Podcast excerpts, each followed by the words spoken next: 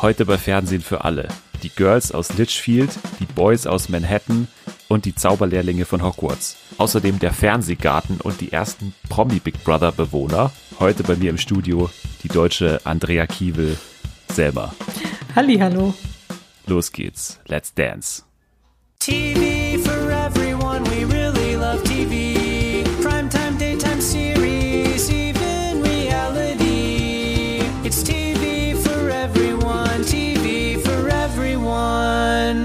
Ja, herzlich willkommen zum Hashtag Fernsehen für alle. Mein Name ist Mats Hummels und gegenüber von mir in Hamburg meine Schwester im Geiste, Selma. Wie geht's dir? Ganz gut, danke der Nachfrage. Ich freue mich wieder hier zu sein. Es fühlt sich mittlerweile wirklich an wie zu Hause. Wie ein Podcast zu Hause. Genau. Ja, sehr romantisch. Wie auch übrigens die letzte Staffel von Orange is the New Black, über die wir heute sprechen werden. Aber wir haben noch ganz viel anderes äh, im Gepäck. Aber wir starten, wie gesagt, mit Orange is the New Black. Die zweite Serie, die wir jetzt hier schon beerdigen nach der letzten Folge, wo wir Big Little Lies besprochen haben die letzte Staffel, jetzt eben Orange is the New Black und das ist schon ein, ein großes Ding, oder? Das tut schon weh. Es tut richtig weh. Ich kann es nicht in Worte fassen. Die Staffel hat mich einfach emotional zerstört. Okay, wir werden äh, genauer erörtern, warum. Davor aber nochmal der Hinweis an euch. Wir werden einen Spoiler-Teil machen am Ende. Das heißt, wer diese Serie noch nicht gesehen hat oder wer die siebte Staffel noch nicht gesehen hat, der kann jetzt noch dranbleiben. Wobei, vielleicht die, die die Serie überhaupt noch nicht gesehen haben, denen würde ich trotzdem empfehlen, vielleicht äh, zum nächsten Thema zu springen. Und das geht ganz einfach in der Beschreibung. Da findet ihr immer die Zeitangaben, wo ihr hinspringen müsst, einfach zu dem Thema, das euch interessiert. Aber warum sollte einen Orange is the New Black nicht interessieren? Gerade diese letzte Staffel. Wie ist dein Gefühl nach der letzten Staffel, nach der letzten Folge, nach der letzten Szene? Es ist eine Mischung aus Trauer und Freude also Trauer einerseits, dass es vorbei ist. Klar, ich meine, es sind sieben Staffeln und ähm, dementsprechend auch sehr viele Jahre, die mich diese Serie begleitet hat. Und auf der anderen Seite natürlich Freude, weil ich persönlich das Ende als ähm, ja gut empfunden habe. Dem kann ich nur zustimmen. Ähm, das war äh, immer so äh, im Sommer ein Wochenende meistens, auf das man sich gefreut hat, weil man muss ja auch sagen, neben den inhaltlichen Aspekten war ja auch äh, Orange is the New Black so die Aushängeserie von Netflix oder die, die erste wirkliche Serie, die für Streaming äh, produziert wurde. Mhm. Also es war ja die zweite Serie von Netflix, die erste war House of Cards, die wurde aber nicht original für Streaming äh, produziert. Aber Orange is the New Black wurde ja wirklich darauf ausgerichtet, dass man die wirklich in einem durchschauen kann. Und äh, deswegen für Netflix natürlich ganz wichtig. Und jetzt äh, nach sieben Jahren das Ende mit einer letzten Staffel, die uns, das glaube ich, kann ich auch schon mal verraten, sehr gut gefallen hat.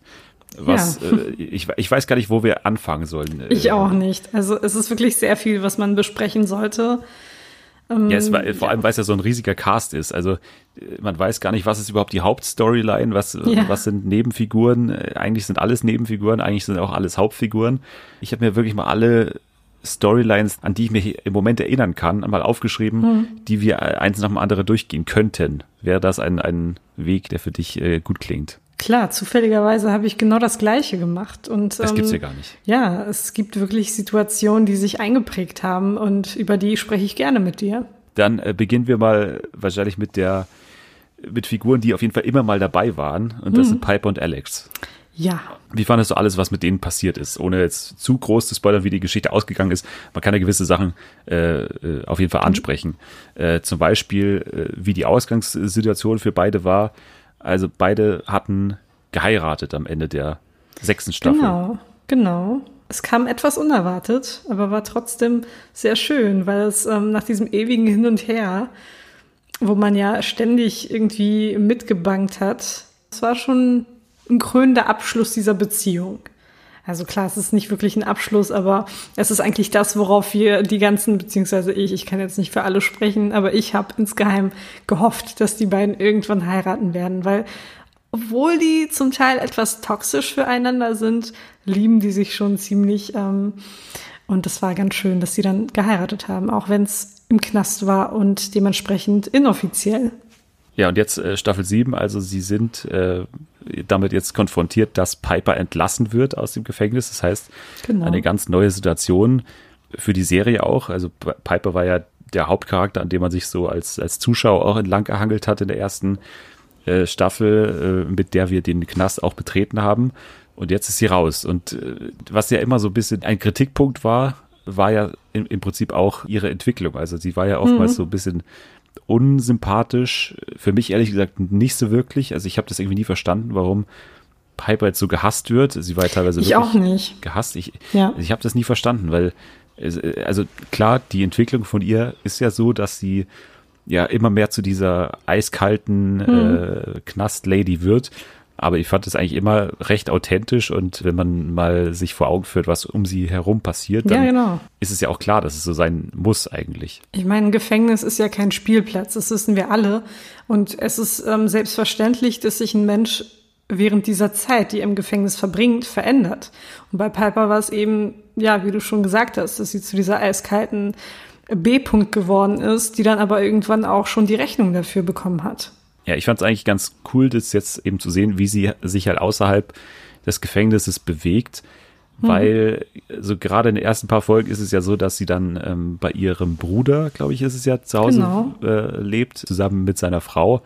Und da äh, finde ich den äh, Kontrast irgendwie ziemlich gelungen zwischen, ja, wie sie zu kämpfen hat und welche Möglichkeiten dem Baby eigentlich offen steht. Also der wird Ja. ja, das Baby wird ja irgendwie in sämtliche Kurse geschickt, der, der wird auf sämtliche Diäten irgendwie gesetzt und sie muss irgendwie äh, das halt essen, was irgendwie übrig bleibt, muss halt irgendwie irgendwelche scheiß Jobs annehmen und so. Das fand ich eigentlich ziemlich cool, diesen äh, Unterschied, wie wir oder wie die ganze Welt sich um so Babys sorgt oder, oder auch um uns selbst. Äh, aber so Häftlinge haben dann eben ja nicht mehr alle Möglichkeiten offen und müssen sich dann halt so irgendwie zurücknehmen eigentlich. Genau, ja. Also beim Sozialisationsprozess des Babys wird wirklich ganze Arbeit geleistet, aber wenn es dann um die Resozialisierung der Ex-Häftlinge geht, ja, da wird nicht so viel Acht drauf gelegt. Schade, aber es zeigt nun mal die Realität in einer gewissen Art und Weise. so wirklich ankommt Piper ja in dieser externen Welt ja eigentlich erst dadurch, dass sie dann eine Frauenbekanntschaft macht. Wie fandest du das? Ich fand's falsch, weil Falsch für von mich ihr oder falsch von der Serie? Falsch von der Serie, also komplett falsch, weil einfach für mich Alex und Piper zusammengehören. Und weil jeder potenzielle Partner oder jede potenzielle Partnerin für mich so einfach ein No-Go ist, ne? Eine weil Bedrohung. das, genau, es ist eine Bedrohung, weil es diese Beziehung, die ich so, so gern mag, ähm, in Gefahr bringen könnte. Deswegen war ich da nicht so ein Fan von. Wie ist es bei dir? Ja, wir werden gleich nochmal im, im Spoiler dann, dann äh, ausführlich darüber sprechen, wie Hm. das Ganze dann ausgeht. Aber ich fand ja, also ich stehe sehr unterschiedlich zur Piper und Alex äh, Geschichte. Ich bin da eigentlich ziemlich auf der Seite von Larry immer gewesen, dem Okay. äh, Ehemann, dem Ex-Mann von, von Piper, Ja. äh, ehrlich gesagt. Der ja irgendwie Alex immer so als, ja, als Bedrohung, was sie eigentlich auch ist. Also äh, man muss sich immer, immer wieder vor Augen führen, dass sie ja wegen ihr im Knast sitzt. Deswegen fand ich eigentlich diese neue Frauenfigur ganz gut. Vor allem war die auch ja, äh, komplett harmlos eigentlich. Die hat ja wirklich nichts gemacht. Die hat auch nicht so viel Druck ausgeübt. Also ich hätte mir gut eine Zukunft mit ihr und Piper vorstellen können und vielleicht geht das Ganze ja auch so aus, aber wir werden gleich darüber sprechen, wie es ausgeht. Ja. Springen wir aber mal zur nächsten Storyline. Wir haben ja, wir, wir haben ja viele und die nächste ist so ein bisschen alles, was in der Küche passiert. Also man muss ja sagen, die Serie geht zum Glück wieder dahin zurück, wo sie angefangen hat. Also es sind viele nervige Charaktere, die jetzt irgendwie raus sind und jetzt konzentriert man sich wieder auf die alten, coolen, die man irgendwie am liebsten auch hat, oder? Ja, zum Glück. Das fand ich auch ähm, großartig, dass, dass endlich der Fokus wieder auf die wirklich wichtigen Menschen gelegt wurde und nicht auf 10.000 Nebencharaktere, die einem sowieso am allerwertesten vorbeigehen. Ja, es sind immer noch 10.000 Charaktere, aber eben nicht mehr die nervigen. Also ich, Genau. ich habe wirklich gejubelt, als diese Blonde da wegfährt. In der zweiten Folge, glaube ich, fährt die Mhm. irgendwie im Bus weg und dann ist sie zum Glück nicht mehr da. Ja, oh Weißt du, Gott, ja. Ja, da war ich auch richtig, da habe ich Luftsprünge gemacht, Ich weil die glaub mir wirklich so auf den Sack gegangen ist. Die war, also wirklich, wie kann ein Mensch denn so ohne Grund ständig Stress machen? Dann kommen wir aber zu den Leuten in der Küche, nenne ich sie jetzt alle mal. Ich fasse sie mal Mhm. so zusammen. Das sind Nikki, das ist Red, Flacker Ja. und Genau. äh, Morello teilweise auch. Also Ja, äh, und? Lorna. Genau, genau. Was ist Und mit Gloria. Die, Gloria, genau. Oh, Gloria habe ich nicht aufgeschrieben hier, stimmt. Fünf Charaktere, die mehr oder weniger die gesamte Staffel miteinander verbringen und die ja auch zum alten Eisen gehören der Mhm. Genau. Serie. Die Kombination fand ich persönlich sehr angenehm, vor allem auch mit der Geschichte, die so Gloria und Red verbindet. Die beiden waren ja nicht immer die besten Freundinnen, haben sich dann aber in Staffel 4, glaube ich, wieder angenähert und sind seitdem quasi unzertrennlich. Das war ganz schön, die zu sehen und ähm, auch wegen einer Sache, die wir später wahrscheinlich ausführlicher besprechen werden, hatte Gloria so ein besonderes Verhältnis zu Red, was ich auch sehr, sehr schön fand. Ja, ich finde es auch interessant, was sie mit Red gemacht haben. Äh, Mhm. Sie leidet ja unter einer Krankheit, glaube ich, kann man sagen. Mhm. Und was auch in der Realität verankert ist, ist ja wichtig. Ja. Also der, der, es ist wirklich so, dass diese Krankheit oftmals bei äh, Leuten auftritt, die so lange in Einzelhaft stecken. Deswegen fand ich das ganz gut. Und ähm, muss aber sagen, dass, dass Nikki so ein bisschen verloren geht. Also sie hat meiner Meinung nach halt wieder den gleichen Plot wie in den vergangenen Staffeln. Also sie reißt jemanden auf, auf gut Deutsch, und hat aber sonst, finde ich, recht wenig zu tun, beziehungsweise ist halt immer so die, die Bezugsfigur für drei, vier Charaktere, also für Red, für Lorna und ja, so ein bisschen auch für Alex später dann. Ähm, Aber findest du? Ich fand es zum Beispiel, ich habe es anders empfunden. Also ich fand schon, dass sie insbesondere auch ähm, mit der Tatsache, dass sie sich um Leute gekümmert hat. äh, Bisher war das ja eigentlich immer so, dass man sich um sie gekümmert hat, wenn sie dann immer ihre Rückfälle hatte. Und diesmal war es umgekehrt. kann man auch so sehen, aber ich fand halt die, die Beziehung zwischen Red und Nikki war halt immer so, dass Red ja immer schon so die Ersatzmutter war und, und in dieser Staffel halt auch. Also das hat sich ein bisschen repetitiv angefühlt, aber nicht so schlimm, ehrlich gesagt. Also da waren auch gute Sachen dabei, vor allem auch zwischen der Frau, der sie sich dann annähert. Das fand ich auch relativ gut gelöst und da kommen wir auch schon zu den, eigentlich meiner Meinung nach dem Highlight der Staffel. Alles, was mit dem Detention Center zu tun hat, als Oh, mit dieser ja. Flüchtlingsunterkunft, äh, mit ICE, also mit diesen äh, Immigrationspolizisten. Das war wirklich eine großartige Darstellung von einer reellen Begebenheit, wie die Serie das ja schon oft gemacht hat. Und äh, da hat man gesehen, dass die sich jetzt nicht einfach nur so 13 Folgen lang dem Ende annähern, sondern dass sie noch wirklich was zu sagen haben. Und da hat man das äh, am, am stärksten eben gemerkt. Äh, Ja. Und da kommt ja auch wieder einer von unseren Lieblingscharakteren zurück, ähm, nämlich äh, Maritza.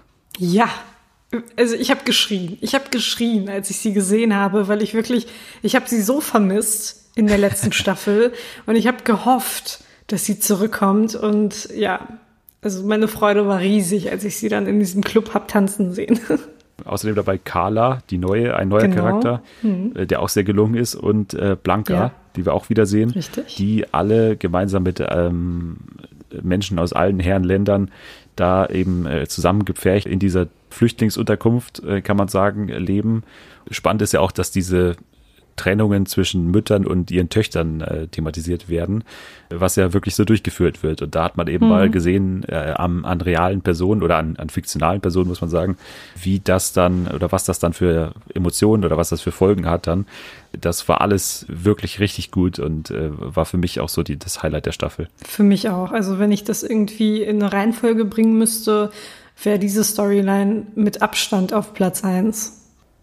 Dann kommen wir auch zu einer richtig guten Storyline, fand ich. Äh, Und zwar hatten wir ja fast Tamika Ward, glaube ich, heißt sie, also genau. Nachnamen, als Hauptcharakter fast schon dieser siebten Staffel. Und äh, das war deswegen ganz gut ausgewählt, weil sie halt in eine neue Position kommt. Das kann man auch schon verraten, das, äh, damit spoilert man nicht zu viel. Sie wird also dieser neue Warden, also dieser neue Chef von allen anderen Guards. Caputo Und, ähm, ist Nachfolgerin quasi.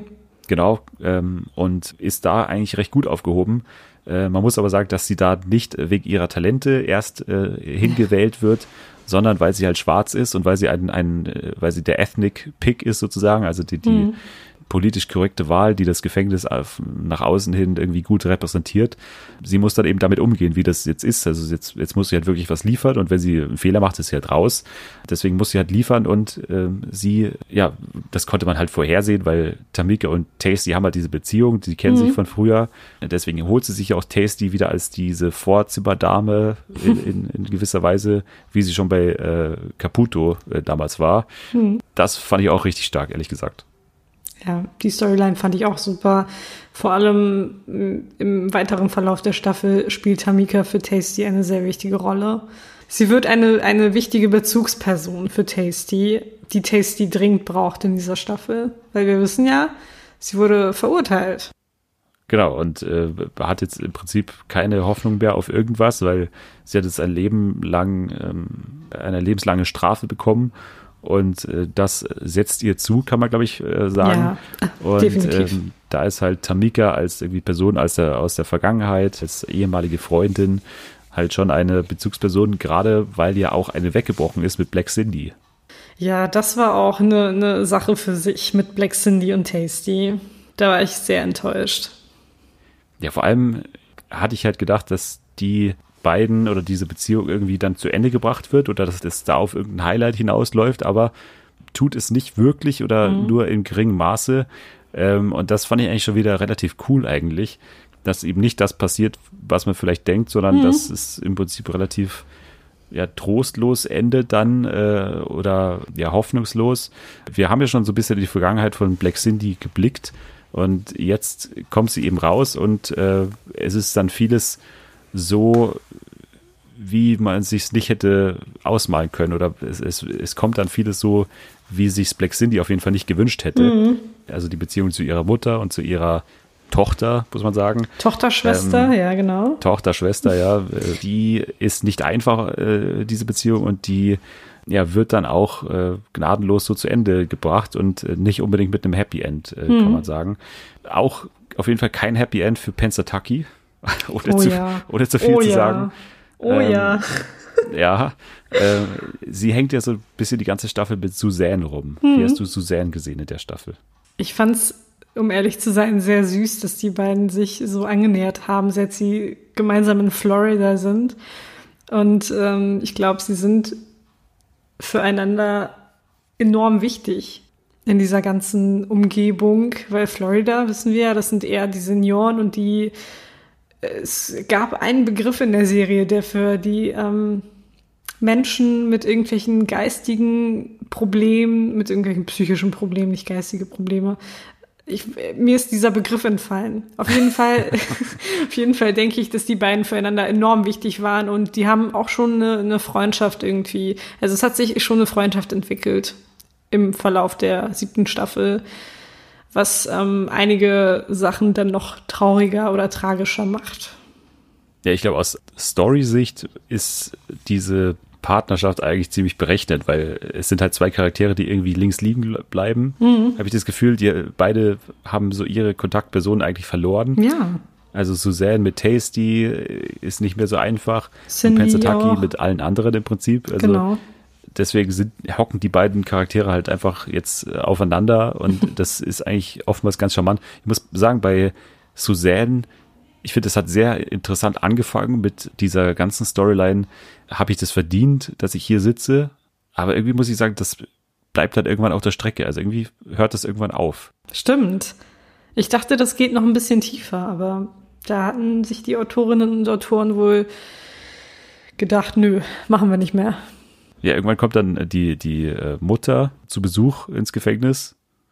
Und das ist so das letzte, der letzte Schnipsel, den wir so bekommen eigentlich von Suzanne und ihrer Beziehung, was schade ist, weil ich ihre Backstory eigentlich total tragisch fand immer. Ähm, Ja. Und davon eigentlich immer gerne mehr gesehen hätte. Aber ich finde es dann sehr schön, wie die Story bei dir endet. Und zu Pensataki dann gleich mehr. Aber vielleicht jetzt zu Daya und Aleida. Oh, Ja. eine sehr explosive Beziehung, Mutter und Tochter. Hatten schon immer keine einfache Beziehung, aber in dieser Staffel wurde das Ganze nochmal komplett, also nicht wirklich umgeworfen, sondern ich finde, es wurde einfach noch schlimmer als vorher. Und ich muss ehrlich sein, dass mich Daya in dieser Staffel von allen Charakteren am meisten genervt hat. Mich auch, aber bei ihr macht es halt richtig viel Sinn. Also wenn man sich überlegt, äh, was den Charakter bisher irgendwie ausgemacht hat oder wo der überall durch musste, dann äh, muss man schon sagen, also wir können da nochmal aufzählen. Also äh, erste Staffel oder zweite Staffel, die Schwangerschaft mit, mit Bennett oder wie hieß er? Genau. Genau, Bennett, der sich dann ja aus dem Staub gemacht hat. Genau, dann hatte sie das Baby und äh, musste es weggeben, was ziemlich tragisch war. Und dann ja, gab es diesen äh, Aufstand, wo sie da die Waffe in der Hand hatte. Oh ja. Und dann ging es eigentlich nur noch bergab. Dann war irgendwann auch noch ihre Mutter weg. Und jetzt ist sie wieder da. Und jetzt äh, ist Aleida ja, erkennt ihre Tochter eigentlich gar nicht mehr wieder. Ähm, beziehungsweise erkennt sich auch so ein bisschen selbst in ihrer Tochter, oder? Das, das kann man ja auch sagen, weil man sieht, haben wir schon mal davor Aleda in der Vergangenheit gesehen? Haben wir. Haben wir, aber nur wahrscheinlich in Dayas Flashbacks, oder? Genau. Ja, weil in dieser Staffel sehen wir dann eben Aleda als Kind oder Jugendliche.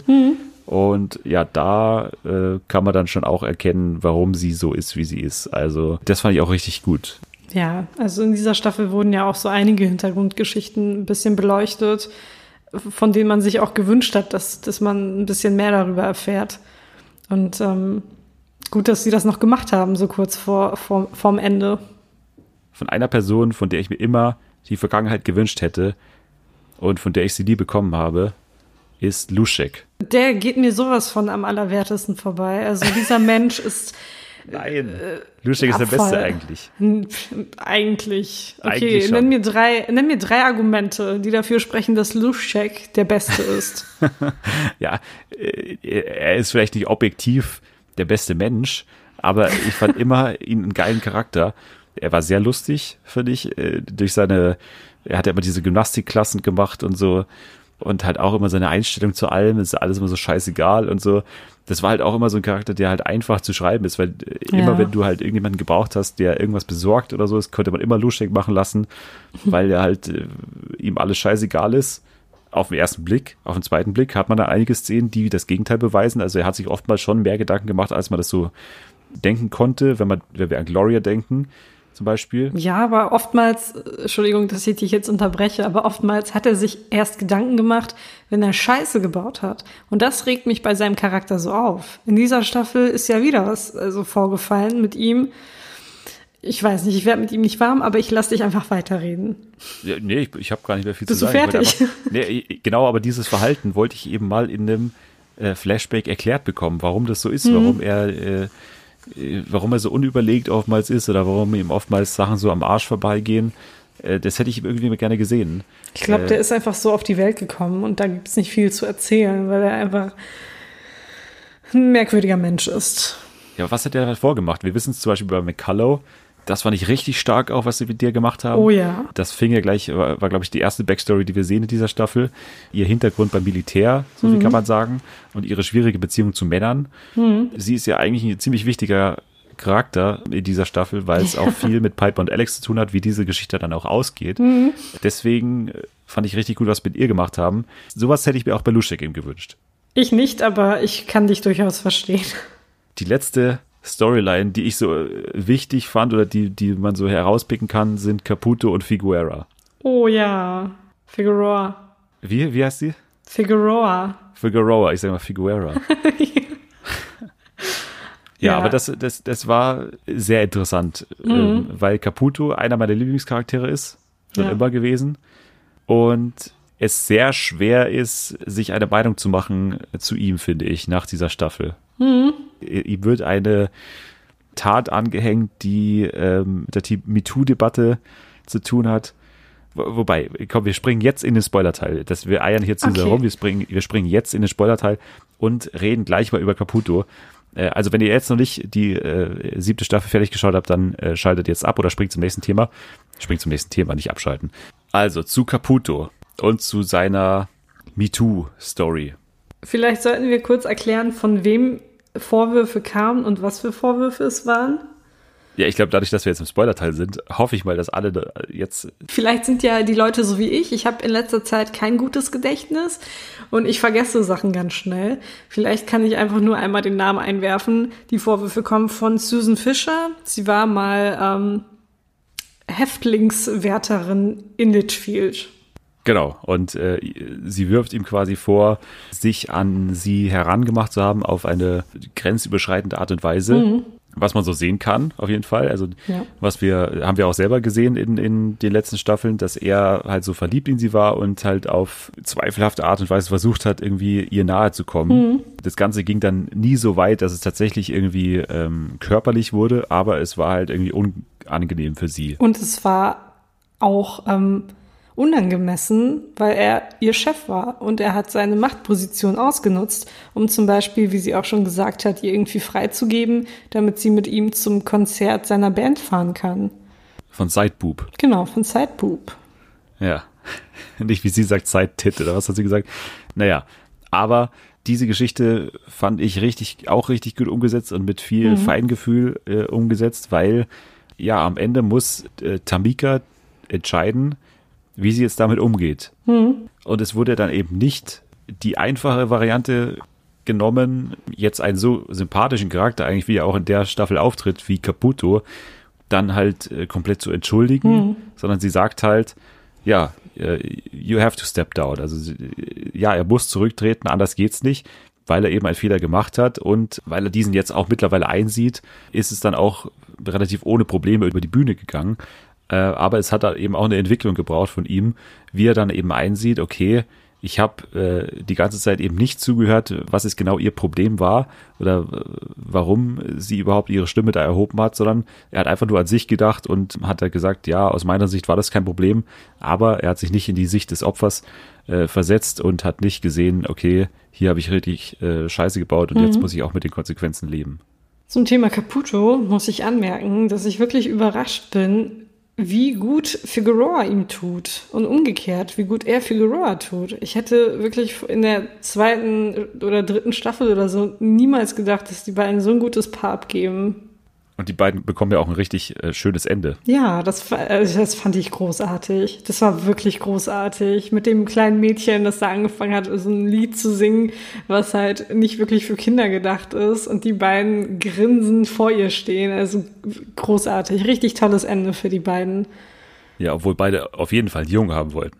Genau, aber siehst du, so, so schnell können sich die Dinge ändern.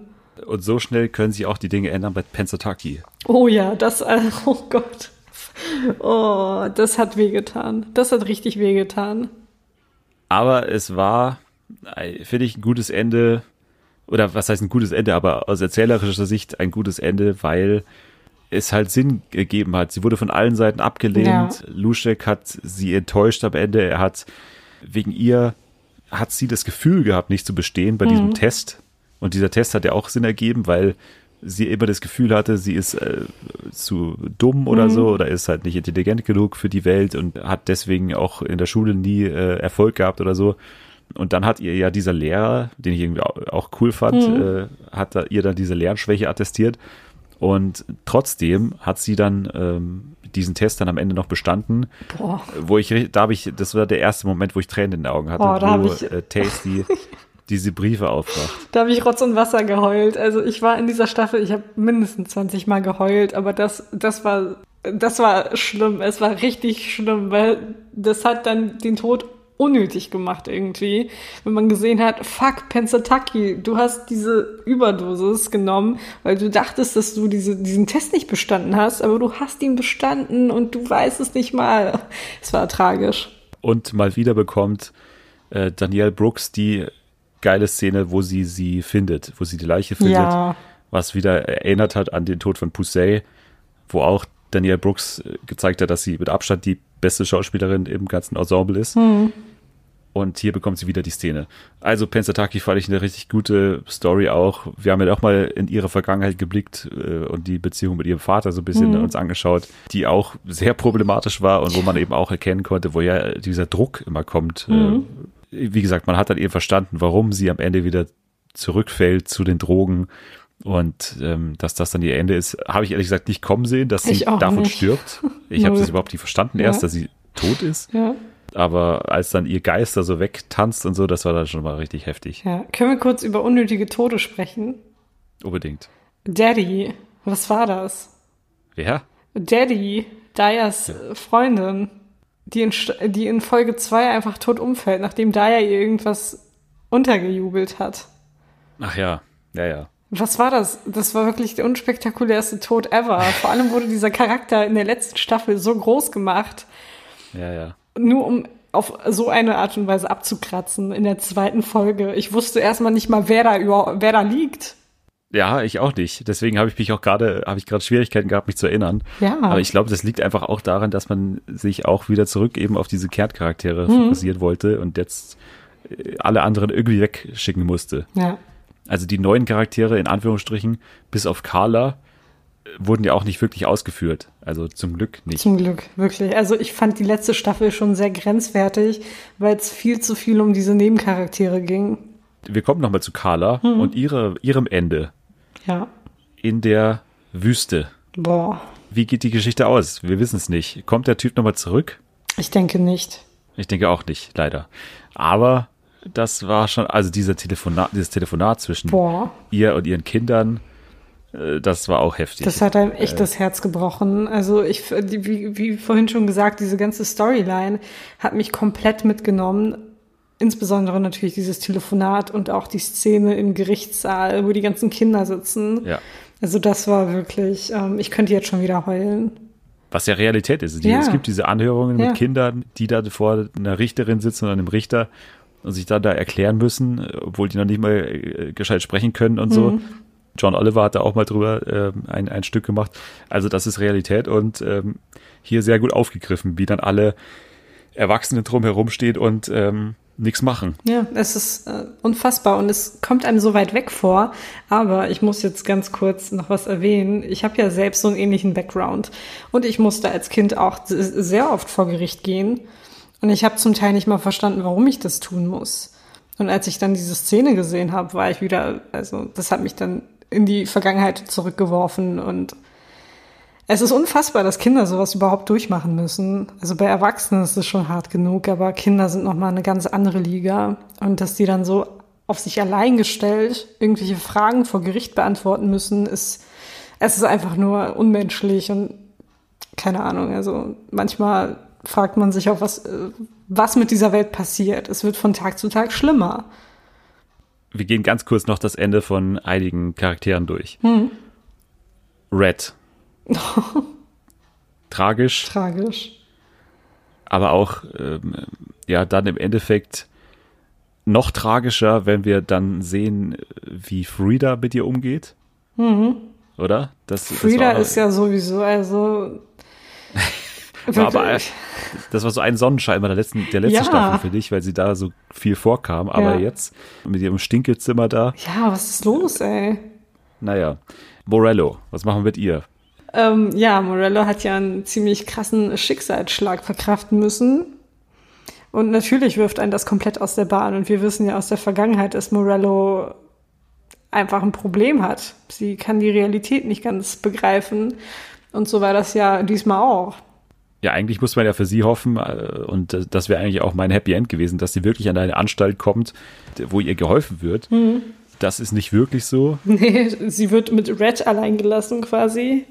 Eben, deswegen hier auch kein Happy End im Prinzip. Ja. Fand ich ganz gut, äh, Mhm. aus Story-Sicht und, und schlecht halt für sie. Wen haben wir doch? Äh, Tasty können wir noch was zum Ende sagen. Genau. Also eigentlich ein positives Ende. Ich hätte dieses Telefonat mit Poussey überhaupt nicht gebraucht. Das fand ich ehrlich gesagt ziemlich schlecht. Ja, mir hat Also- sich da auch nicht ganz, also ich habe auch nicht ganz verstanden, warum. Ich habe mich zwar gefreut, Poussey zu sehen, aber Ja. die Szene an sich war eigentlich nicht wirklich von Belang für diese ganze Story. Nee, hat nicht wirklich reingepasst. Ja. Äh, Ich glaube, das war die letzte Szene, die die, glaube ich, auch gedreht haben insgesamt. Mhm. Äh, War für mich irgendwie so ein bisschen zu Fa- Fanservice-mäßig. Ja, ähm, überhaupt Fanservice ist ja immer äh, so, kann man so und so betrachten. Also Fanservice hat auch seine guten Sachen, äh, aber wenn wir uns mal die, diese ganze letzte Sequenz anschauen, wer da alles noch auftritt. Also wir haben noch mal Chang, schaut Ja. noch mal vorbei. also von mir aus, kann man, kann man gern so machen, aber naja, So-So war noch mal dabei. Angie und ihre, die andere. Liane, genau. Liane. Ja. Hätte ich auch nicht gebraucht, aber okay. Ich fand's ganz schön. Ich freue mich immer, so bekannte Gesichter zu sehen, die man ähm, aus Staffel 1, 2, 3 kennt. Dann nochmal kommt der Tisch mit Boo, mit äh, Ja. Yoga Jones und mit den ganzen anderen. Mhm. Fand ich auch ganz, ganz, äh, ganz schön eigentlich. Ja. Aber man weiß halt, wenn man das sieht, okay, die Schauspieler waren einfach nicht genug Tage am Set und man hat sie ja doch so gut es geht eingebaut. Mhm. Dann in dieser einen Sequenz, man hat ja gar nicht gecheckt, dass die noch überhaupt im Gefängnis sind, wusste man gar nicht, man war halt äh, komplett entfernt von denen, man wusste gar nicht mal, was mit denen los ist. Ja. Deswegen, okay, sind sie noch dabei. Ja, wie gesagt, war, war in Ordnung, aber hat mich jetzt auch nicht vom Hocker gerissen. Mhm.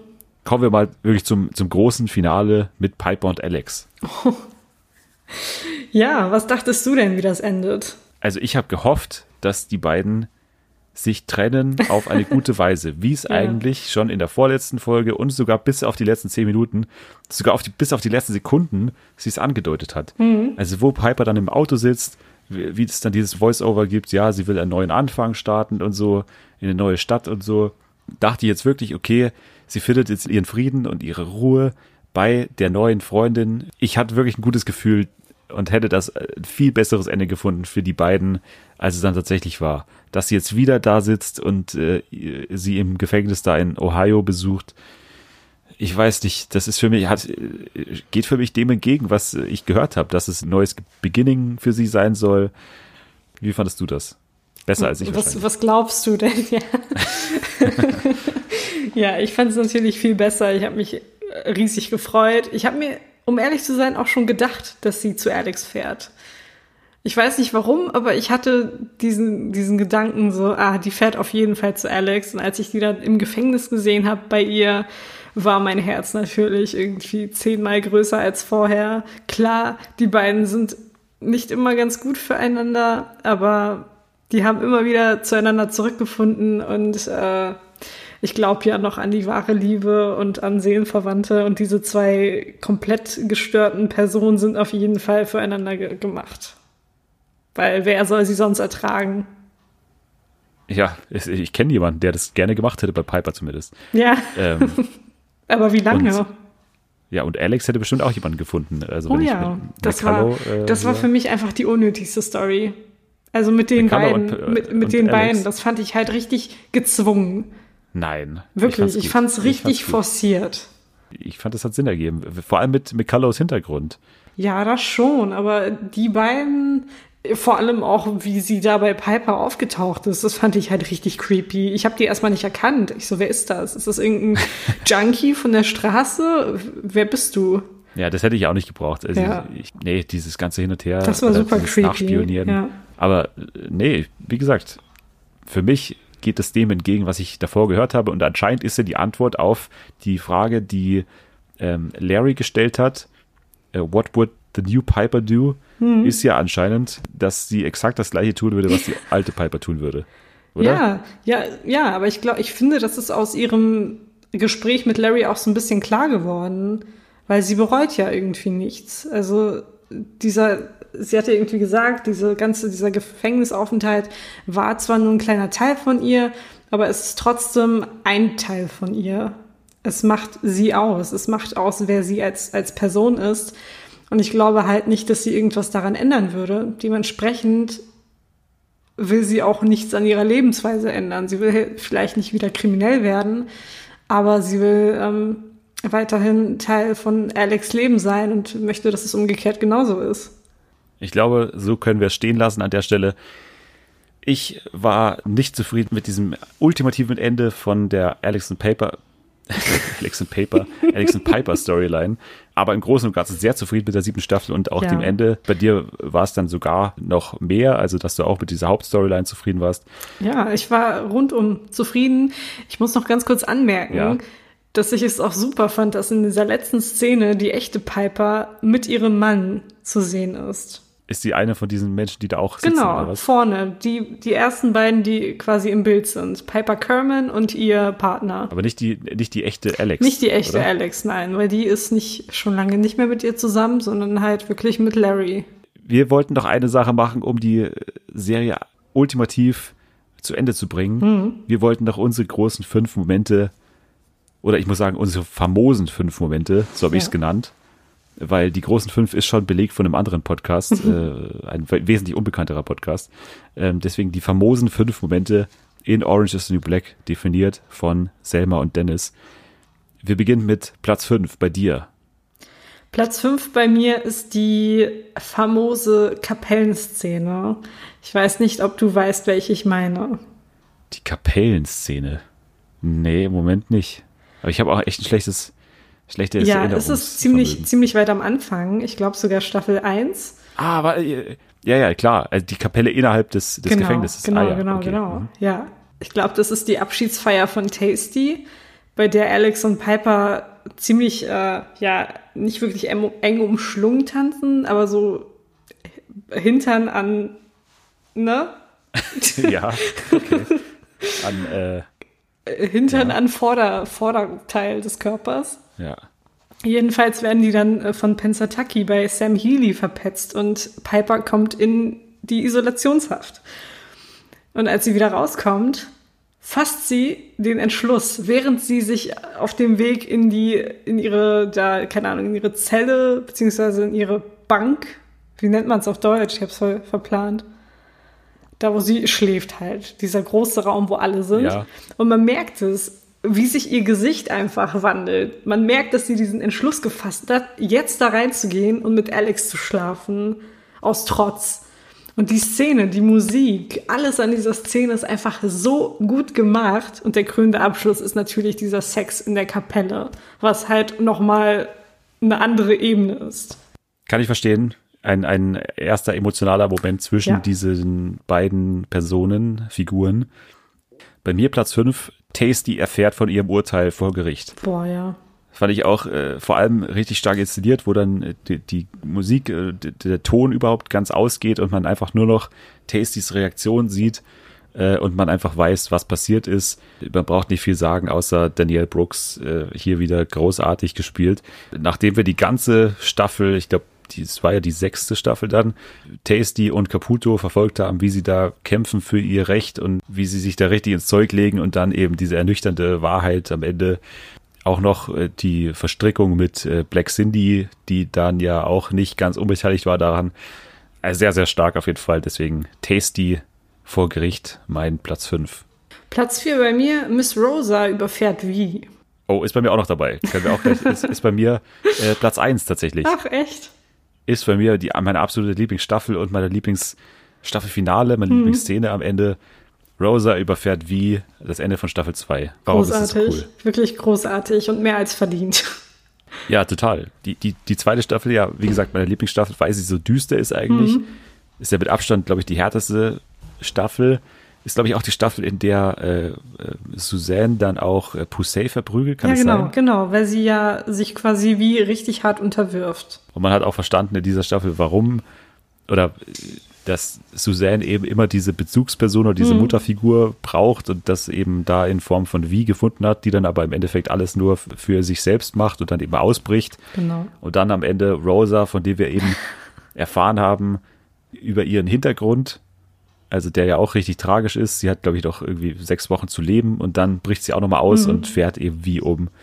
Richtig gut. Meine Lieblingsszene. mein Platz Nummer vier ist die Backstory von Crazy Eyes. Habe ich schon gesagt, dass ich die richtig gut fand. Und da äh, war auch der Moment, von dem an man sie mit komplett anderen Augen irgendwie gesehen hat, dass äh, ja sie im Prinzip Hilfe braucht äh, und da eigentlich zu Unrecht sitzt, mehr oder weniger. Also es Ja. war ja wirklich ein Unfall. Sie ist ja keine Kidnapperin in dem Nee. Sinne.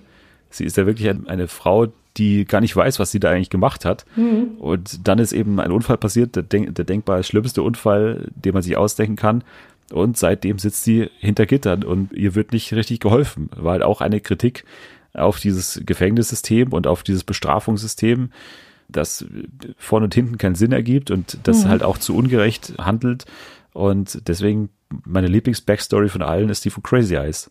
Platz drei bei mir der Moment, in dem Red erfährt, dass sie an Demenz erkrankt ist und Nikki an ihrer Seite ist und beide einfach, beziehungsweise weint Red? Ich habe das nicht mehr so ganz in Erinnerung. Ich glaube ja, aber Nikkis Reaktion fand ich halt noch mal viel stärker, weil ja, es ist einfach real geworden. Also Nikki hat schon geahnt, dass irgendwas mit Red nicht stimmt, das hat man ja gesehen, aber als sie dann die Bestätigung hatte, ging es einfach. Also bei mir war dann auch wieder äh, vorbei. Ich habe wieder geheult mal wieder, weil die ganze Szene einfach sehr emotional war. Wenn man bedenkt, dass Red so die ganzen Staffeln über die Mutter für Nikki war und dass Nikki irgendwie im Begriff ist, sie zu verlieren bald. Also nicht körperlich, aber schon mental. Das ist echt tragisch. Ja, war auch gemeinsam mit dem Briefmoment mit Tasty und Pensataki mein emotionaler Moment der Staffel. Verständlich, dass es bei dir auf der 3 ist. Bei mir auf der 3, das Ende von Staffel 3, die Inmates baden im See. Ja, das ist auch eins meiner Highlights gewesen. Ein positiver Moment eigentlich. Die Staffel 3 ist auch die Staffel, in der wir mehr über Pensataki erfahren und in, in der sie auch so ein bisschen aus dieser Antagonistenposition herausgeht, weil wir über ihre Hintergrundgeschichte erfahren, dass sie äh, vergewaltigt wurde, glaube ich, oder? Mhm, in, der ja, genau. Hintergrundgeschichte. Und dann eben nochmal im Gefängnis von dem äh. Guard. Genau. Und ähm, am Ende dann kommen eben alle zusammen und haben diesen kleinen Moment der Freude Ja. in dem See. Und das war ein richtig schönes Ende von Staffel 3. Und es war ja auch so ein bisschen der Umbruch. Dann kamen ja die neuen ähm, Häftlinge und die Stimmt. neuen Wärter. Dann kam äh, Ruby Rose, Ja, der wichtigste Charakter von allen. genau. Dein Platz Nummer zwei. Mein Platz Nummer zwei ist ähm, auch aus der aktuellen Staffel. Und zwar die Deportation von Maritza. Das war Im Flugzeug? natürlich- Genau, im Flugzeug. So, wo alle nach und nach verschwinden und sie dann als letzte noch da ist und sie einfach auch verschwindet und man nicht weiß, wo sie ist, was aus, was aus ihr wird. Man erfährt es ja auch am Ende nicht. Und ich finde vor allem bei ihrer, also bei der Hintergrund, beim Hintergrund von der Darstellerin, Diane Guerrero, ähm, war das auch ziemlich hart anzusehen, weil ihre Eltern ja auch deportiert wurden, als sie, ich glaube, elf oder zwölf war und sie dann allein in den USA bleiben musste, bei irgendwelchen Menschen, die sie nicht wirklich kannte. Ähm, war schon ziemlich krass. Und ich kann mir auch vorstellen, dass es für die Darstellerin nicht einfach gewesen ist, das zu spielen. Ein guter Platz Nummer zwei, auf jeden Fall. mein Platz Nummer zwei ist Puseys Tod. Mein Platz eins. Ja, dann habe hab ich auch schon vorweggegriffen. ja. Ja, was ist so toll an Puseys Tod? Nichts. Ja, Also am Tod natürlich, ne? Ja. Nichts, aber das Ganze drumherum. Ich finde auch die Szene vorher, wo alle auf die Tische steigen und ähm, sich solidarisch zeigen mit Red und mit, ähm, ich glaube, Blanca war dann auch irgendwie davor. Irgendwas war da. ja die, die wurden ja, glaube ich, angestiftet, dass sie Genau. so gegeneinander kämpfen sollen und so. Das ja, da, da fiel ziemlich viel vor. Und ähm, ja, es war einfach eine unfassbar heftige Szene. Ähm, dieses ganze Chaos, dieser Trubel und ja, Poussey, die eigentlich nur Suzanne verteidigen möchte. Und Tastys Reaktion darauf. Oh Gott. Und dann in der letzten Folge der Blick in die Kamera. Gänsehaut. Ja. Ja, ich glaube, dann haben wir alles, weil mein Platz Nummer eins ist auch, äh, wie gesagt, schon das Ende von Staffel Nummer zwei mit Rosa und Vi. Deswegen sind wir durch und können damit einen Haken unter Orange is the New Black machen. Schweren Herzens. Schweren Herzens. Äh, Also ich glaube, der Serie stehen alle Türen offen, jederzeit wiederzukommen. Also Ja. wenn man sich mal anschaut, wie, wie viele Charaktere noch im Knast sind. Wenn äh, Genji Cohen jemals Lust hat, weiterzumachen, dann kann sie das auch, glaube ich, machen. Ja. Netflix ist, sind die Letzten, die da irgendwas dagegen haben werden. Wärst du offen für einen Spin-off? Auf jeden Fall. Ich glaube, das ist, also bei Orange is the New Black handelt es sich ja auch um eine Serie, die das nicht so unnötig in die Länge gezogen hat und bei der sich dann die Fans Ja. auch freuen würden. Also klar, es gab, für mich ist vielleicht die sechste Staffel diejenige, auf die man hätte verzichten können. Aber wenn ich jetzt, ja, ein bisschen. Aber wenn ich jetzt an so Serien wie How I Met Your Mother zurückdenke, bei der wirklich gefühlt ab der fünften Staffel alles unnötig war oder ab der vierten, bei der würde ich mir nie und nimmer einen Spin-off wünschen oder dass die Serie, die Hauptserie irgendwie zurückkehrt. Bei Orange is the New Black ist es anders, weil es wirklich, die Serie hat einen Sinn. Es ist keine Sitcom, die man sich einfach anschaut und wo man sich denkt, ja, okay, ist mir alles eh egal, kann ich lachen oder so. Nee, hier geht's wirklich um gesellschaftliche und politische Themen, die enorm wichtig sind für uns alle. Und ich glaube, die gehen nie aus. Dementsprechend wäre auch in der Zukunft die Serie nicht langweilig und ich würde mich sehr freuen, wenn sie zurückkommen würde. Ja, wir wären offen für einen Spin-off. Ich, ich, ich hoffe aber, jetzt vergeht ein bisschen Zeit, Ja. ähm, bis Piper dann wieder in den Knast zurückkommt in Ohio und dann mit, mit Alex da festsitzt und, äh, und dann nochmal sieben Staffeln dabei rausspringen. Genau. Möglich, aber äh, jetzt soll erstmal ein bisschen Zeit vergehen und dann schauen wir mal. Ja. Moin ihr Lieben, wisst ihr eigentlich, was am Samstag startet? Am Samstag ist Sommerfest bei Waldi und für Newtons noch mit dabei. Und Jawohl. Otto hat was ganz Geiles geschickt. Du warst der Benefizauktion, ne? Ja. Wir versteigern, der Detlef wird moderieren und Julian ist dabei, Susanne ist Samstag dabei. habe ich leider Markus. keine Zeit. Am Samstag, am Samstag bin ich nämlich beim Waldi auf dem Sommerfest. Genau. Da freuen wir uns sehr drauf. auf jeden Fall. Ich hoffe, ihr erscheint zahlreich. So, dann kommen wir aber noch ganz kurz zu unseren äh, mitgebrachten Themen. Äh, Selma, du wolltest diese Woche ein bisschen über Harry Potter sprechen. Was hat das denn mit äh, Fernsehen zu tun? Das ist ja aber die Frage. Ja, der Anlass war Harrys 39. Geburtstag, den er am Mittwoch gefeiert hat.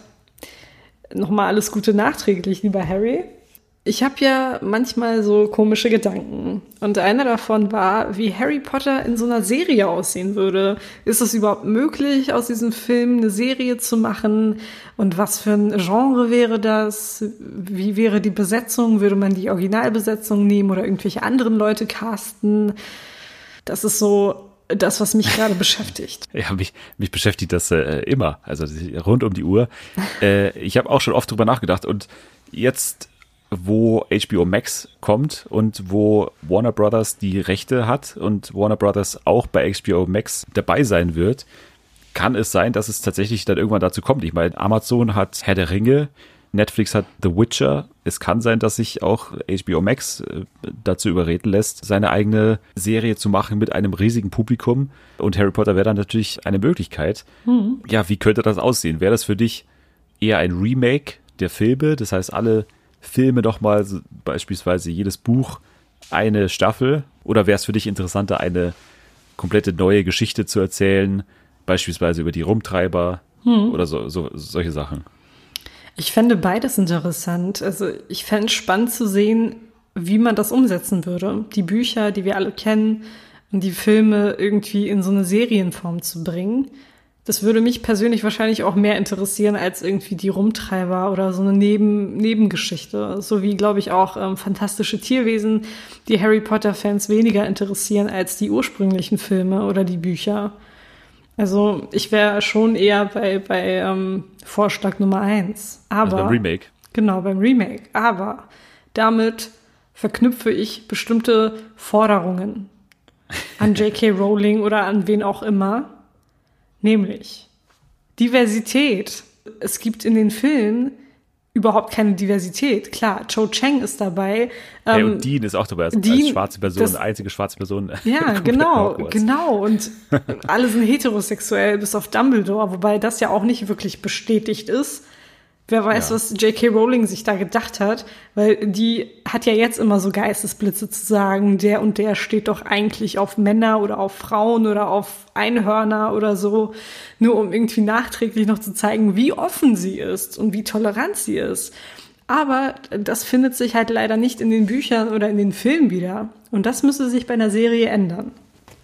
Also ich glaube, in dem ähm, Theaterstück hat man es ja gezeigt, da wurde, glaube ich, Hermine als Schwarze besetzt genau, oder so. Ja das wäre möglich, solche Sachen zu machen. Richtig. Ja, also wenn dann wäre das für mich auch die einzige Option, äh, wenn man sich da nicht zu so sehr an das äh, Original hält, sondern da auch an gewissen mhm. Stellen experimentiert und das Ganze auch von Anfang an erwachsener umsetzt. Das wäre für mich eigentlich der Hauptgrund, warum ich sagen würde, okay, ich würde gerne nochmal alle Filme als Staffeln sehen, weil ich glaube, das wäre auch fast die bessere Variante, die Bücher zu übertragen. Also du könntest dir viel mehr Zeit nehmen für die einzelnen Charaktere. Mhm. Also ich finde da viel Interessantes daran eigentlich an äh, dem Remake-Ansatz und es wäre eigentlich auch, also ich, ich würde mich für alles interessieren aus dem Harry Potter-Universum, aber das wäre für mich das Interessanteste, nochmal die Bücher in einem Abwasch zu sehen und auch mhm. mit mehr, mit einer konsequenteren Besetzung, also dass dann zum Beispiel nicht Dumbledore gewechselt wird, der Schauspieler, was ja ja.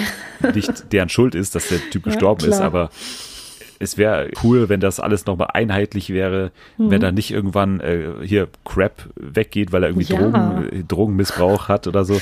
Und auch von Anfang an mit besseren Schauspielern. Du kannst die Schauspieler auch wechseln, das ist ja das Gute. Das ist mhm. ja ähnlich wie bei The Crown zum Beispiel, wo du dann je nach Alter unterschiedliche Schauspieler besetzen kannst. Das könnte man machen. Hättest du einen Schauspieler vor Augen, der nochmal hier irgendeine Rolle verkörpern könnte, bei dem du sicher bist, der könnte das machen? Schauspieler habe ich gerade nicht, aber ich habe eine, eine Idee, ein Konzept für die Serie, wo das spielen könnte.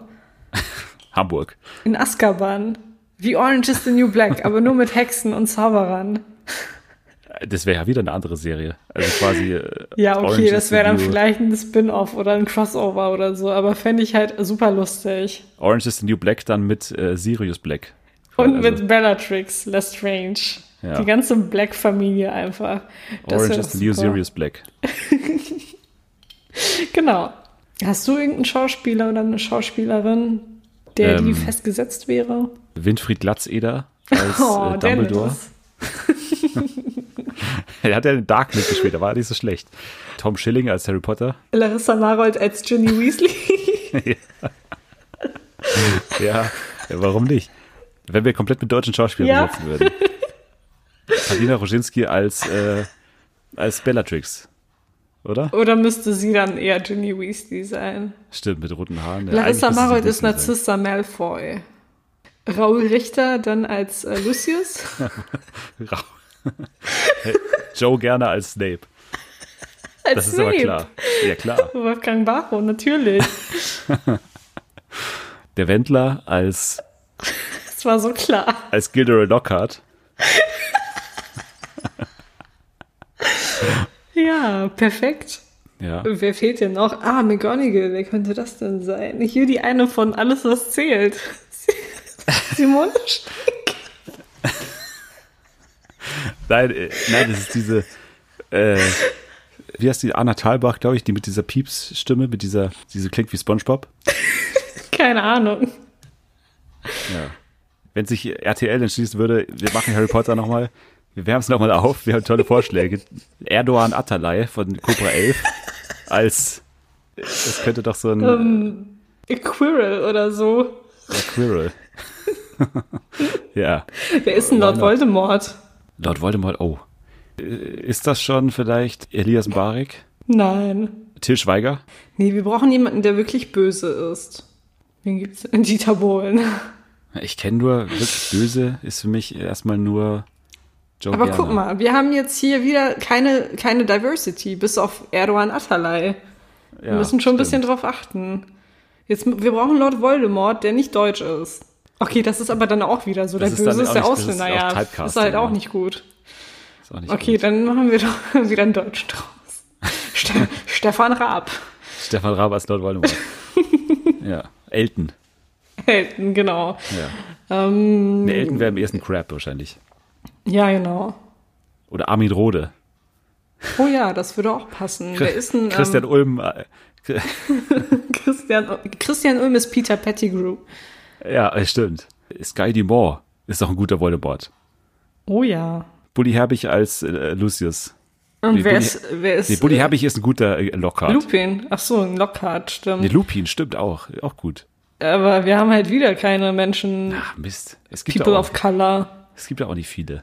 Die, die wollen ja, weißt du, die sind halt nicht so im Trash-TV tätig. Was, Sila was ganz- Shahin. Oh ja, Als wen könnte Hermine. sie denn? Ja, perfekt. Perfekt. Wer ist ein Ron? Wir brauchen noch einen Ron. Ron ist, äh, eigentlich ist Ron ein guter äh, Christian Ulm eigentlich. Na, findest du? Er ist so ein trotteliger, so ein bisschen verplant und so. Ja. Wäre schon ganz gut.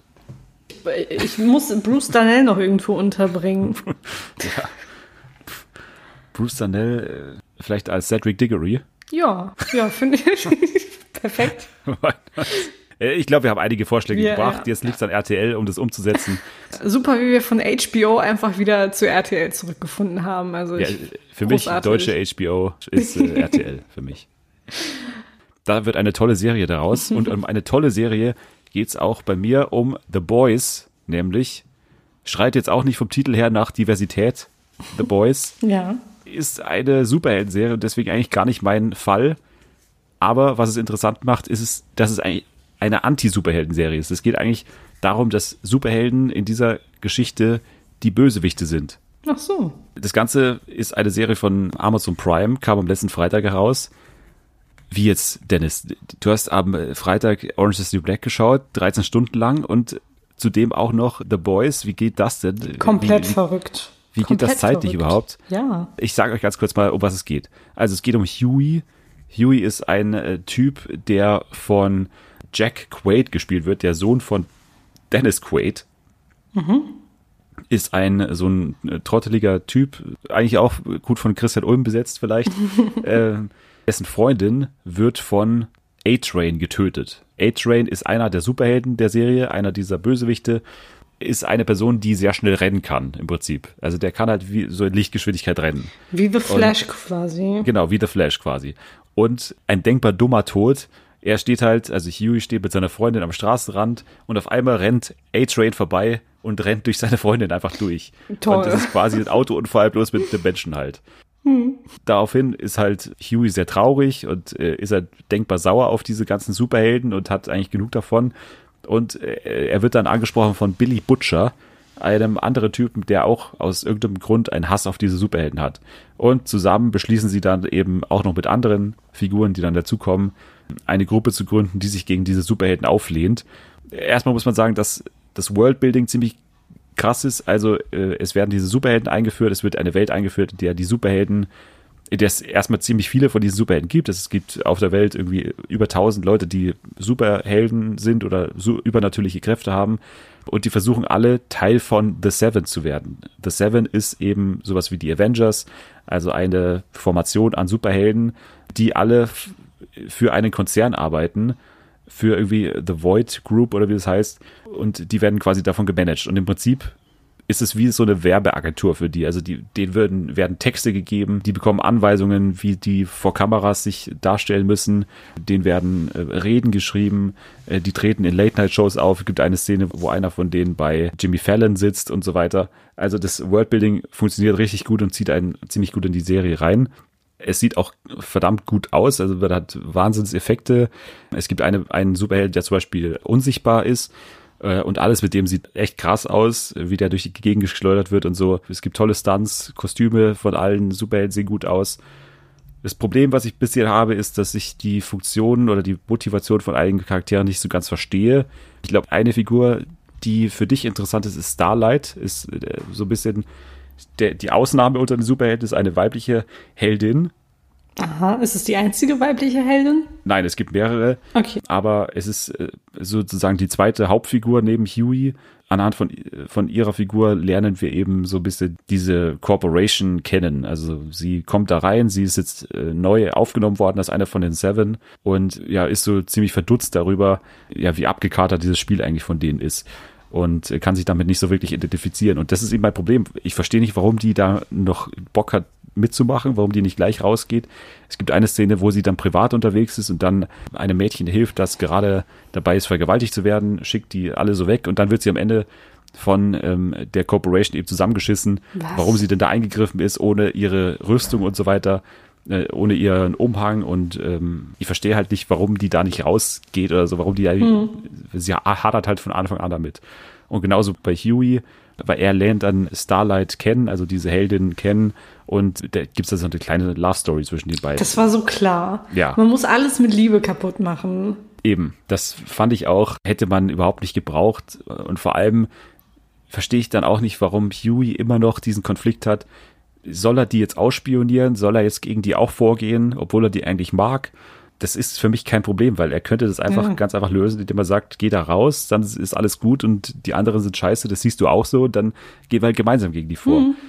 Ja, das ist so ein Konflikt, den ich nicht richtig verstanden habe. Aber äh, der Rest ist toll. Also wenn man auf sowas steht, dann wird man äh, sagen, das ist bestimmt eine der besten Serien des Jahres.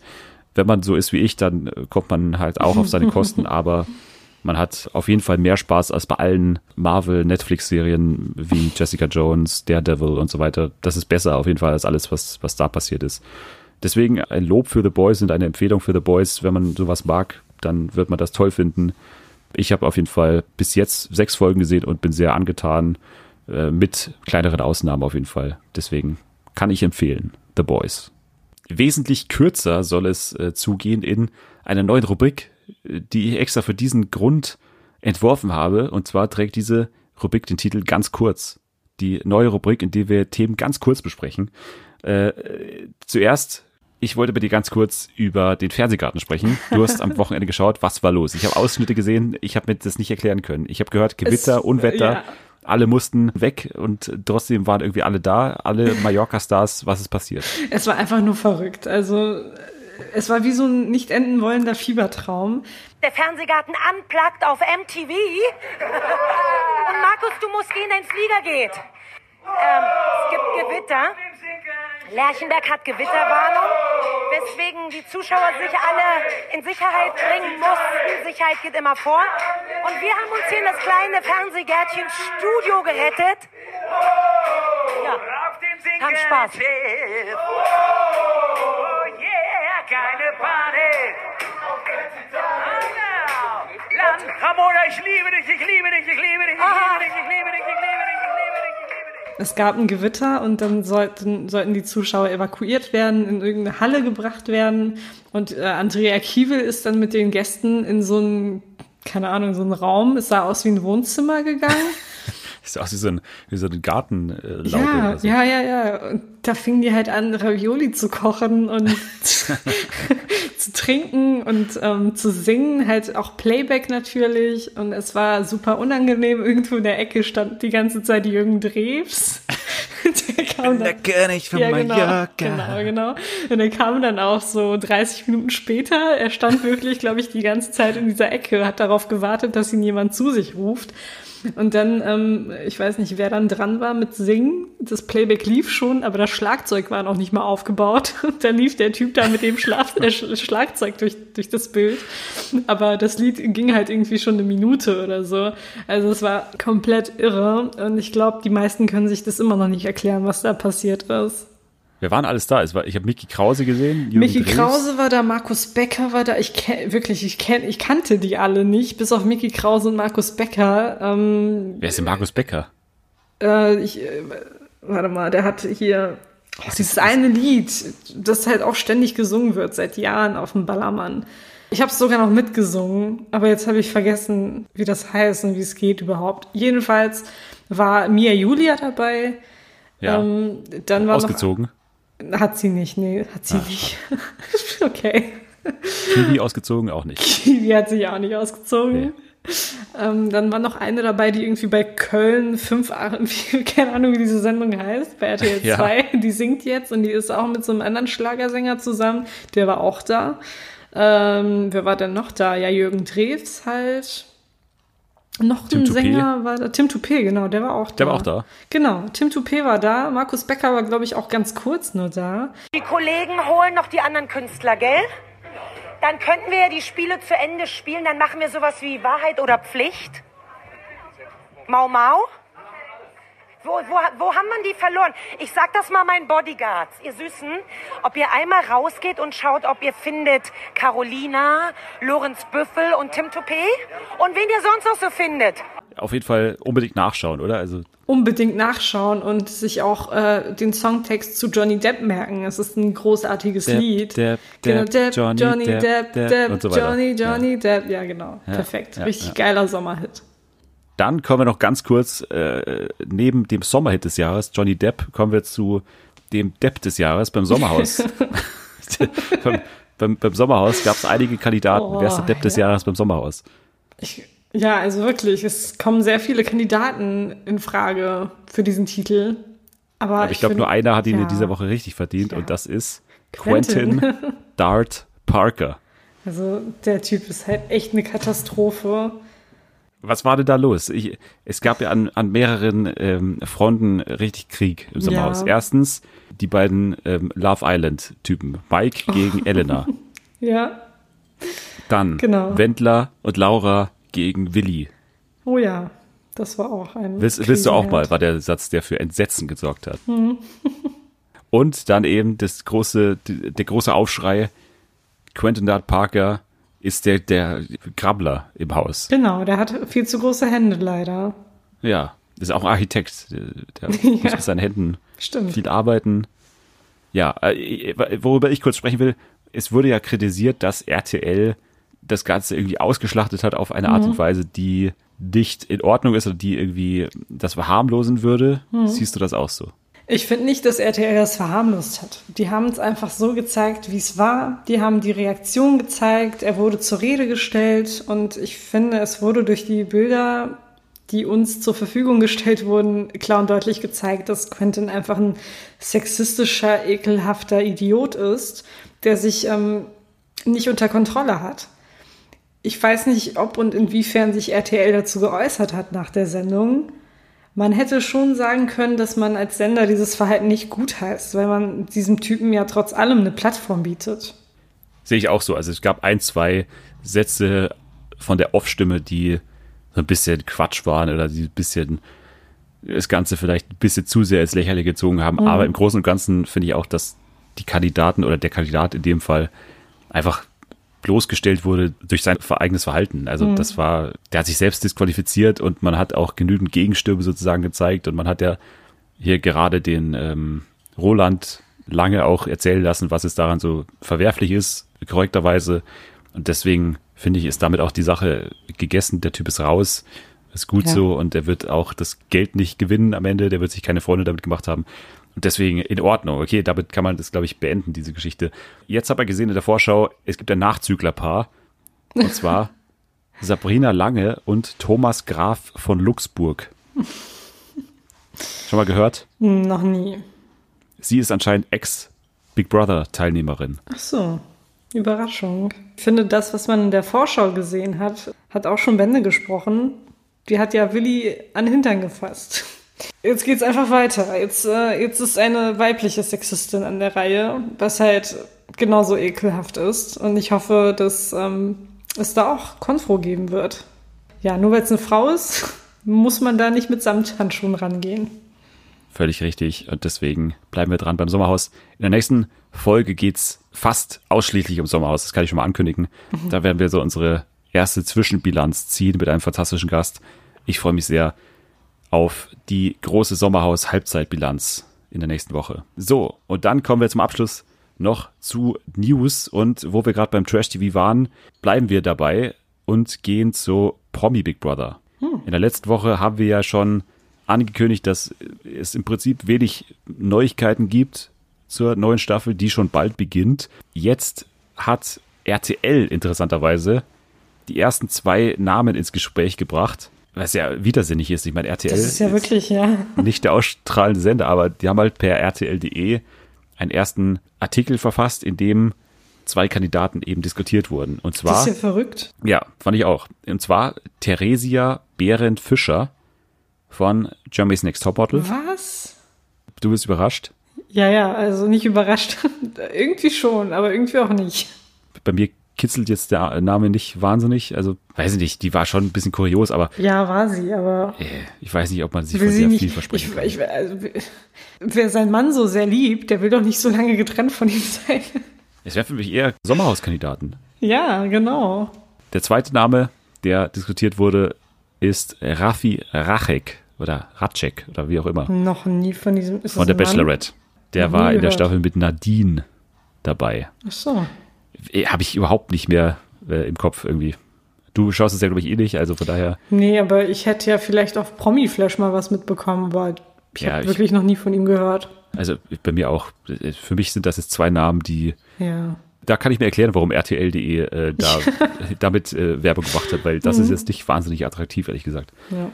Und die Bild hat nachgelegt mit drei weiteren Namen, die ähm, dabei sein sollen. Und jetzt bin ich gespannt, was du dazu sagst. Okay. Die erste Kandidatin, Silvia Leifheit. Hast du schon mal gehört? Nein. Eine Schauspielerin, eine die Waschmaschinenmarke, die, 1999 so bekannt geworden ist durch die Rote Meile. Jetzt klingelt's wahrscheinlich. Nee, nee, nee. Wie, Nee, äh, Sat 1 Serie. Und sie hat eine Stripperin gespielt. Also jetzt muss es eigentlich, es muss eigentlich ein Bild vor Augen sein, oder? Keine Ahnung. Keine Ahnung, wer das ist. Keine Ahnung. Es könnte eine komplett erfundene Person sein. Ja. Das würde keine, keiner merken. Die zweite Person ist wesentlich prominenter, und zwar Janine Pink. ja, was soll das wenn- sein? Wenn ich dir den bürgerlichen Namen sage, dann wird es wahrscheinlich klicken bei dir im Gehirn. Okay. Janine Meissner. Jetzt.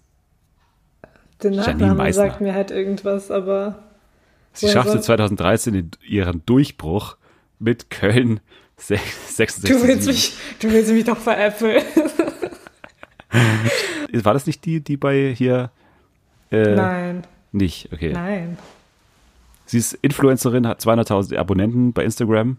Deswegen Sorry, aber das ist doch lächerlich. rechtfertigt sich dadurch anscheinend die Teilnahme. Komplett lächerlich. Promi Wenn Big das Brother. wirklich die Kandidaten sind, dann ist das Warte, schon der- richtig peinlich. Der dritte, da wirst du aber sagen, okay, ich revidiere meine Meinung. ich glaub dir nicht.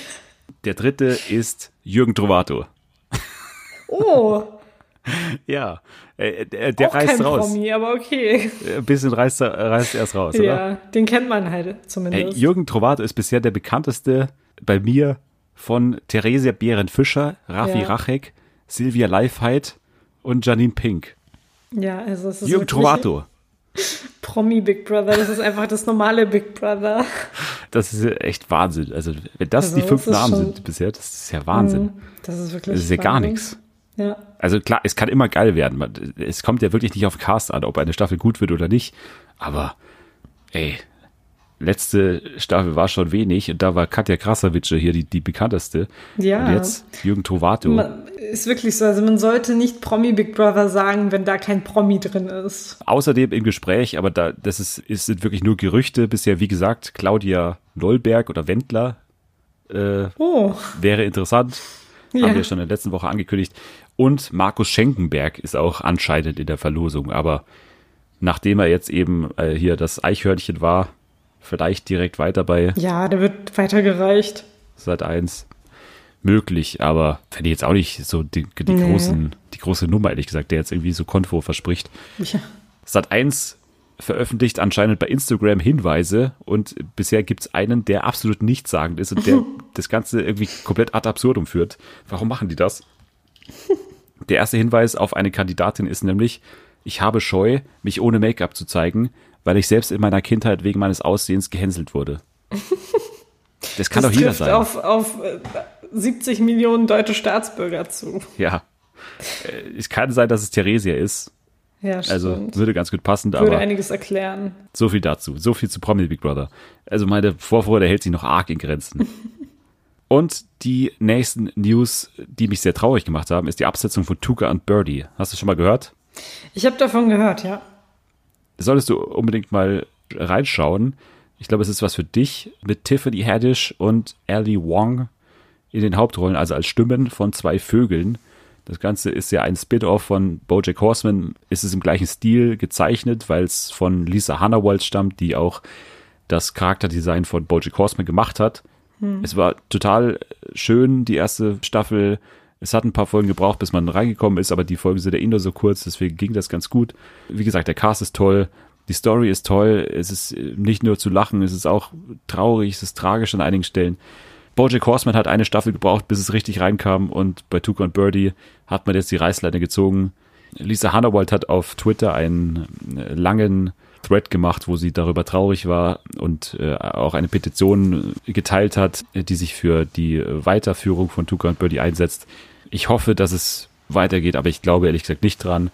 Netflix ist nicht bekannt dafür, dass sie äh, ihre eigenen Serien an andere Streaming-Anbieter äh, verkaufen oder an andere Sender. Das wird wohl eher nix. Sehr schade, weil es viel Potenzial hatte. Dafür muss man aber sagen, wurde angekündigt, dass Big Mouth drei weitere Staffeln bekommt. Da ist es so ein bisschen äh, der Konflikt, der nicht so wirklich optimal war in der Kommunikation.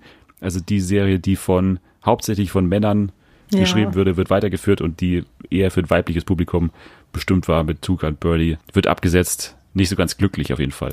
Ja, in die Richtung hat, glaube ich, Netflix in letzter Zeit sowieso ein paar Fehler gemacht. Auch ähm, wie wir vorletztes Mal schon erwähnt haben mit ähm, One Day at a Time.